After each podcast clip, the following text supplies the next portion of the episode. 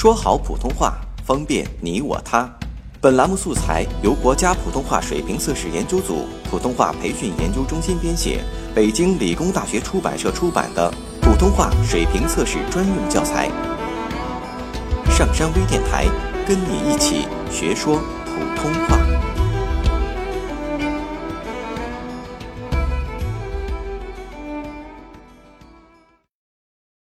作品二十二号。没有一片绿叶，没有一缕炊烟，没有一粒泥土，没有一丝花香，只有水的世界，云的海洋。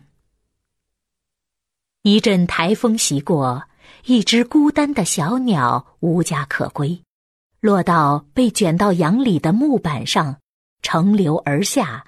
姗姗而来，近了，近了。忽然，小鸟张开翅膀，在人们头顶盘旋了几圈，扑啦一声，落到了船上。许是累了，还是发现了新大陆？水手撵它，它不走；抓它，它乖乖的落在掌心。可爱的小鸟。和善良的水手结成了朋友。瞧，它多美丽！娇巧的小嘴着理着绿色的羽毛，鸭子样的扁角呈现出青草的鹅黄。水手们把它带到舱里，给它搭铺，让它在船上安家落户。每天把分到的一塑料桶淡水匀给它喝。把从祖国带来的鲜美的鱼肉分给他吃。天长日久，小鸟和水手的感情日趋笃厚。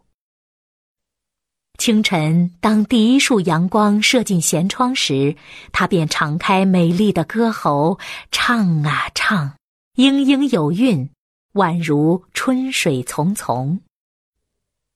人类给它以生命。他毫不牵吝的把自己的艺术青春奉献给了哺育他的人。可能都是这样，艺术家们的青春只会献给尊敬他们的人。小鸟给远航生活蒙上了一层浪漫色调，返航时人们爱不释手，恋恋不舍的想把它带到异乡。可小鸟憔悴了，给水不喝，喂肉不吃，油亮的羽毛失去了光泽。是啊，我们有自己的祖国，小鸟也有它的归宿，人和动物都是一样啊，哪儿也不如故乡好。慈爱的水手们决定放开它，让它回到大海的摇篮去，回到蓝色的故乡去。离别前，这个大自然的朋友与水手们留影纪念。他站在许多人的头上、肩上、掌上、胳膊上，与喂养过他的人们一起融进那蓝色的画面。下载喜马拉雅手机应用或登录微信，搜索“上山之声”或 SS Radio，关注上山微电台，听友 QQ 群二五八二八二六，让我们一路同行。